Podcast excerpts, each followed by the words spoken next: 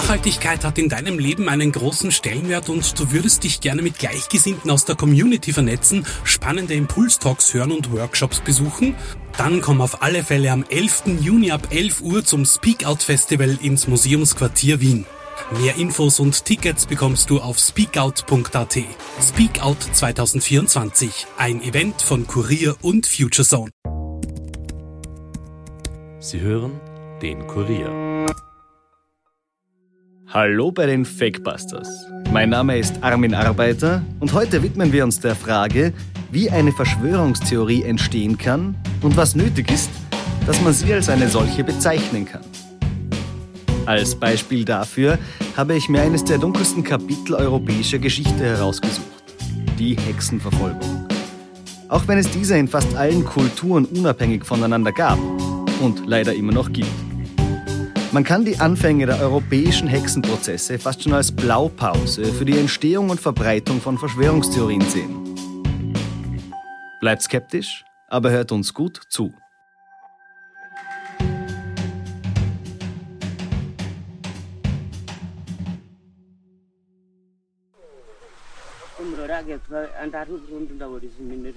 Eine Gruppe von Männern hat mich gefangen genommen und meine Augen verbunden. Sie haben mich nackt ausgezogen und an ein Holzkreuz gebunden, so wie sie es mit Jesus gemacht haben. Sie haben in einem Lagerfeuer Eisenstangen erhitzt. Dann haben sie meine Beine gespreizt und mich mit Eisenstangen gefoltert. Sie haben versucht, mich von innen zu kochen. Diese erschütternden Sätze hat mir eine Frau namens Marco erzählt. Eine Frau in Papua-Neuguinea, wo Hexenverfolgungen nach wie vor an der Tagesordnung stehen. Sie hatte verhältnismäßig Glück, konnte fliehen und erhielt Unterschlupf in einem Waisenhaus. Anderen ergeht es schlechter. Interessanterweise haben die dortigen Hexenverfolgungen nichts mit der Kirche zu tun, sondern sind nach wie vor Traditionen der Naturreligionen, wo der Aberglaube weit verbreitet ist. Der Glaube an Hexen ist weltweit in fast allen Kulturen und Epochen zu finden. Meist wird in gute und schlechte Hexen unterteilt, was seit Menschengedenken zu Verfolgungen führte und eben führt. Allein in Tansania etwa sollen zwischen 1960 und 2000 40.000 Menschen wegen vermeintlicher Hexerei getötet worden sein. Zum Vergleich, in den Jahrhunderten der europäischen Hexenverfolgung geht man von etwa 60.000 Toten aus. Doch wie kam diese überhaupt zustande? Was von den Wölfen zu halten, die bisweilen Erwachsene, auch Kinder aus der Wiege rauben und fressen, ob es auch durch Hexen und Gaukelkunst geschehe? Nebenfrage von den Wölfen, die bisweilen Erwachsene und Kinder aus den Häusern rauben und fressen, wobei sie mit großer Schlauheit zu Werke gehen, so dass man sie durch keine Kunst oder Macht irgendwie verletzen oder fangen kann. Es ist zu sagen, dass das bisweilen eine natürliche Ursache hat, bisweilen aber durch Gaukelkünste geschieht, indem es durch Hexen bewirkt wird.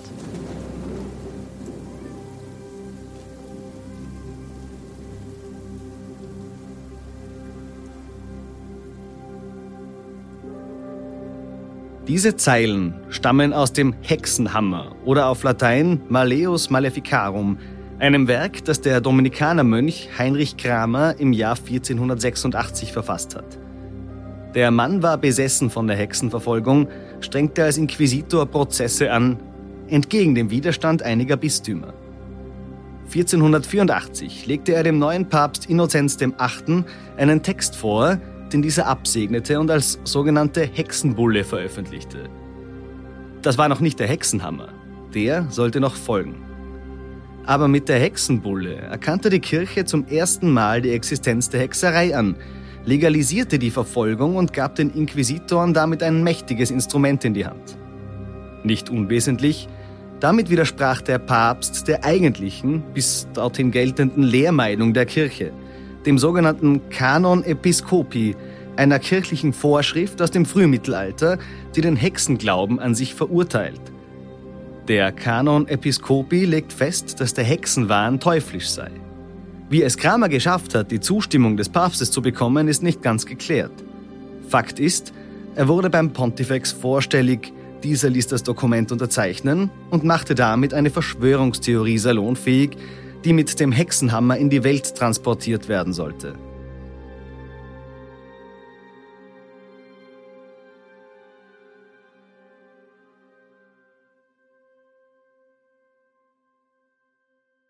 Aber wie komme ich dazu, die Annahme Kramers, dass es Hexen gäbe und diese zu verfolgen gelte, als Verschwörungstheorie zu bezeichnen? Ganz einfach, weil alles exakt der Definition einer Verschwörungstheorie entspricht. Im Hexenhammer legt Kramer die Existenz von geheimen Hexensekten nahe. Sekten, die es darauf angelegt hätten, gemeinsam mit dem Teufel die göttliche Schöpfung, die menschliche Gesellschaft, die weltliche Herrschaft und die christliche Religion zu zerstören. Nichts auf dieser Welt sei, wie es scheine, nichts geschehe durch Zufall und alles sei mit allem verbunden.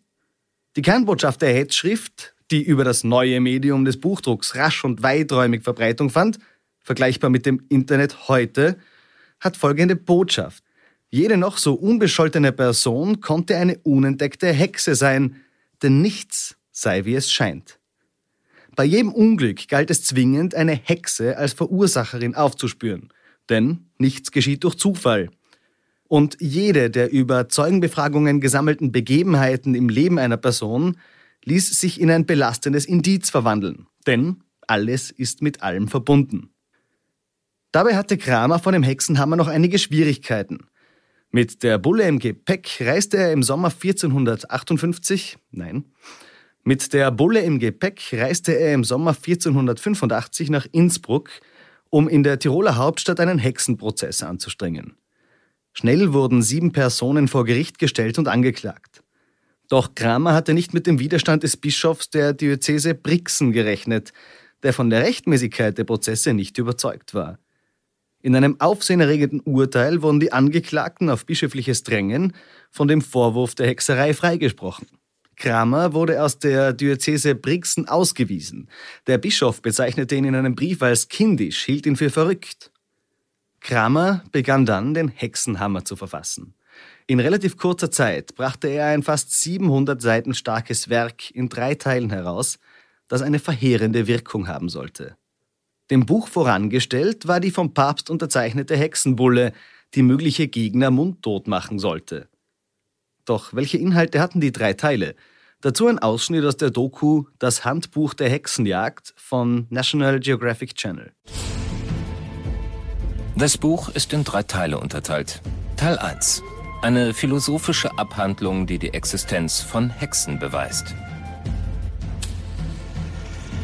Teil 2. Richtlinien für den Klerus, wie Hexerei in der eigenen Gemeinde erkannt wird. Und Teil 3. Der infamste von allen. Ein rechtliches Regelwerk. Ein praktisches Handbuch für Anklagen, Verfolgung und Todesstrafen für Hexen. Gegenstand des zweiten Teils ist unter anderem eine ausführliche Darstellung dessen, was Hexen anrichten können. Kramer beschreibt dabei zahlreiche Beispiele, etwa, und ich zitiere, wie Hexerei von natürlicher Impotenz unterschieden werden könne. Eine Nebenfrage mit einigen anderen Schwierigkeiten. Wenn gefragt wird, Peter ist das Glied genommen, er weiß nicht, ob es genommen sei durch Hexerei oder anders wie mit göttlicher Zulassung durch die Macht des Teufels. Gibt es Mittel, das zu erkennen und dazwischen zu unterscheiden? Es kann mit Ja geantwortet werden. Erstens, weil die, denen es widerfährt, meist Ehebrecher oder sonst Hurer sind. Wenn sie also ihrer Geliebten nicht zu Willen sind oder sie verlassen wollen, indem sie anderen anhangen, dann bewirken jene aus Rache derartiges oder nehmen sonst die Kraft des Gliedes weg. Zweitens erkennt man es daraus, dass es nicht dauernd ist. Denn wenn die Impotenz nicht durch Hexerei bewirkt ist, dann ist sie nicht dauernd, sondern die Kraft kehrt manchmal wieder. Und was schreckt noch jemanden auf, wenn nicht die drohende Impotenz durch Hexen? Tote Kinder. Und ganz wichtig sind da noch Erzählungen von vermeintlichen Zeugen, die gesehen haben wollen, dass Hexen Kinder fressen. Betreffs der ersten Art, dass bestimmte Hexen gegen die Weise aller Tiere, außer den Wölfen, Kinder zu reißen und zu verschlingen pflegen, ist der Inquisitor von Como zu nennen, dessen Obenmeldung geschehen und der uns erzählt hat, er sei deshalb von den Einwohnern der Grafschaft Barbie zur Inquisition gerufen worden, weil jemand, als er sein Kind aus der Wiege verloren hatte, durch Aufpassen zu nächtlicher Weile eine Versammlung von Weibern gesehen und wohl gemerkt hatte, dass sein Knabe getötet, das Blut geschlürft und er dann verschlungen wurde. Darum hat er, wie früher erwähnt, in einem Jahre, welches war das jüngst vergangene, 41 Hexen dem Feuer überliefert. Auch aus dem dritten Teil sei etwas zitiert, etwa wie eine peinliche Befragung abzulaufen habe. Wenn dies so geordnet und Weihwasser im Tranke gereicht ist, werden wiederum Vorbereitungen zum peinlichen Verhör getroffen, unter fortwährender Ermahnung wie vorher. Während sie aber vom Fußboden hochgehoben wird, wenn sie in solcher Weise gefoltert wird, lese der Richter die Aussagen der Zeugen mit Angabe der Namen vor oder lasse sie vorlesen, indem er sagt, siehe, durch die Zeugen bist du überführt. Desgleichen, wenn die Zeugen sich Auge in Auge vorstellen wollen, frage der Richter, ob sie gestehen wolle, wenn sich die Zeugen sich ihr ins Gesicht zeigten. Wenn sie zusagt, dann wären die Zeugen hereinzuführen und vor ihr aufzustellen, ob sie vielleicht in Schamröte oder aus Ehrfurcht etwas gestehen möchte. Schließlich, wenn er sieht, dass sie ihre Schandtaten nicht enthüllen will, wird er sie fragen, ob sie sich zum Beweise ihrer Unschuld dem Gottesurteil des glühenden Eisens unterziehen wolle. Und weil dies alle wünschen, da sie wissen, dass sie durch die Dämonen von einer Verletzung bewahrt werden, woher man auch erkennt, dass sie wirklich Hexen sind, so wird der Richter erwidern, mit welcher Frechheit sie sich so großen Gefahren aussetzen könne. Und alles werde aufgeschrieben. Nachhaltigkeit hat in deinem Leben einen großen Stellenwert und du würdest dich gerne mit Gleichgesinnten aus der Community vernetzen, spannende Impulstalks hören und Workshops besuchen? Dann komm auf alle Fälle am 11. Juni ab 11 Uhr zum Speak Out Festival ins Museumsquartier Wien. Mehr Infos und Tickets bekommst du auf speakout.at. Speakout 2024, ein Event von Kurier und Futurezone. Der Hexenhammer traf den Nerv der Zeit. Nach dem Ende des Mittelalters standen die Menschen in Europa für Jahrhunderte vor großen Umbrüchen und Unsicherheiten. Eine Änderung des Klimas führte zu Ressourcenknappheit, Preissteigerung und Existenznot. Seuchen wie die Pest brachen aus, Kriege verschärften die Situation. Dazu kommt, wie schon erwähnt, die moderne Technologie des Buchdrucks. Bis 1523 wurden allein 13 Ausgaben des Hexenhammers gedruckt – wahrscheinlich um die 10.000 Exemplare. Viele Bibliotheken von Klöstern, Fürstenhäusern wurden damit bestückt. Durch die Abfassung des Werkes in der Universalsprache Latein waren sämtliche Gelehrte des Abendlandes in der Lage, den Hexenhammer zu lesen. Und das Buch sollte bald seine Wirkung zeigen. Bereits 1491 rühmte sich Kramer, mehr als 200 Hexen auf eigenes Betreiben zur Strecke gebracht zu haben. Nach der ersten Veröffentlichung stiegen die Verfolgungen rapide an. Panik machte sich in der Bevölkerung breit. Mit dem Tod Kramers im Jahr 1505 läutete die Kurie in Rom einen politischen Umschwung ein, versuchte die Hexenverfolgungen einzudämmen, was ihr in Italien und für kurze Zeit auch im Heiligen Römischen Reich Deutscher Nation durchaus gelang. Bis zu diesem Zeitpunkt haben jedoch schon mehrere tausend Menschen den Tod auf dem Scheiterhaufen gefunden. Schon zu Lebzeiten Kramers regte sich Kritik am Hexenhammer, was durchaus gefährlich war. Denn auch mögliche Beschützer der Hexen wurden im Buch als Ketzer bezeichnet. Sie sollten den gleichen Verfahren ausgesetzt werden wie die Hexen. Mehrere theologische Gelehrte, wie etwa der Humanist Erasmus von Rotterdam, gingen dennoch in Fundamentalopposition. Erasmus von Rotterdam verspottete in einem Traktat gar die Person Kramers und dessen Benehmen – andere bezeichneten ihn als blutgierigen Mönch und grausamen Heuchler. Neudrucke des Hexenhammers wurden um 1520 für zwei Generationen verboten. Nicht nur wegen des Umdenkens in Rom, sondern auch wegen der Reformation, die sich deutlich gegen die Hexenverfolgung richtete. Es wurden Gesetze verlassen, die eine Anklage wegen Hexerei deutlich erschwerten. In Spanien etwa stellte die berühmte Inquisition die von der Bevölkerung gewünschten Verfolgungen sogar unter Strafe. Portugal und Italien folgten diesem Beispiel. Und dennoch sollten die Hexenverfolgungen vor allem im Heiligen Römischen Reich Deutsche Nation bald wieder drastisch zunehmen, vor allem zur Zeit des Dreißigjährigen Kriegs. Der Hexenhammer von Heinrich Kramer hatte daran maßgeblichen Anteil. Bis 1969 wurde er insgesamt 29 Mal aufgelegt. Und auch in Übersee sorgte der Hexenhammer für Unheil.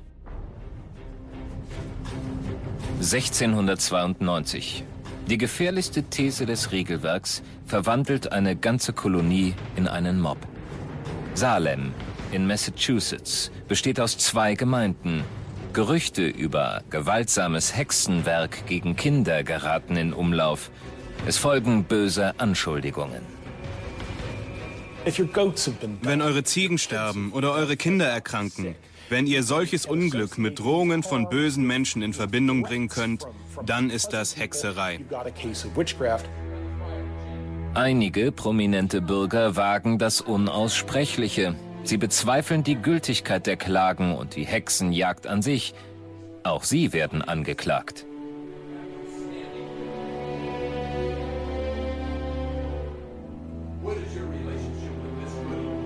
Jeder, der Zweifel hegt oder ihre Ehre verteidigt, macht sich verdächtig. Im Verlauf der Hexenprozesse von Salem wurden 20 Beschuldigte hingerichtet, 55 Menschen unter Folter zu Falschaussagen gebracht, 150 Verdächtigte inhaftiert und weitere 200 Menschen der Hexerei beschuldigt. Erst mit der fortschreitenden Aufklärung klangen die Hexenverfolgungen ab. Fassen wir noch einmal zusammen. Der Hexenhammer von Heinrich Kramer kann als eine der ersten großen Verschwörungstheorien gelten. Durch den Buchdruck und kirchliche Predigten verbreitete er sich besonders gut. Die Menschen glaubten Kramers Beweisführung, dass es Hexen gebe, machten diese für ihre eigene missliche Situation verantwortlich und folgten Kramers Empfehlungen, wie mit Hexen umzugehen sei.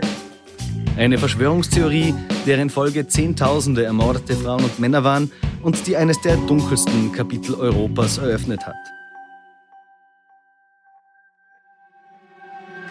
Das war's für heute von den Fakebusters. Mehr Informationen zu diesem Podcast findet ihr unter www.kurier.at fakebusters. Wenn euch der Podcast gefällt, abonniert uns und hinterlasst uns doch eine Bewertung in eurer Podcast-App und erzählt euren Freunden davon. Fakebusters ist ein Podcast des Kurier Moderation von mir, Armin Arbeiter, Schnitt Dominik Kanzian, Produzent Elias Nadmesny. Weitere Podcasts findet ihr auch unter www.kurier.at slash podcasts.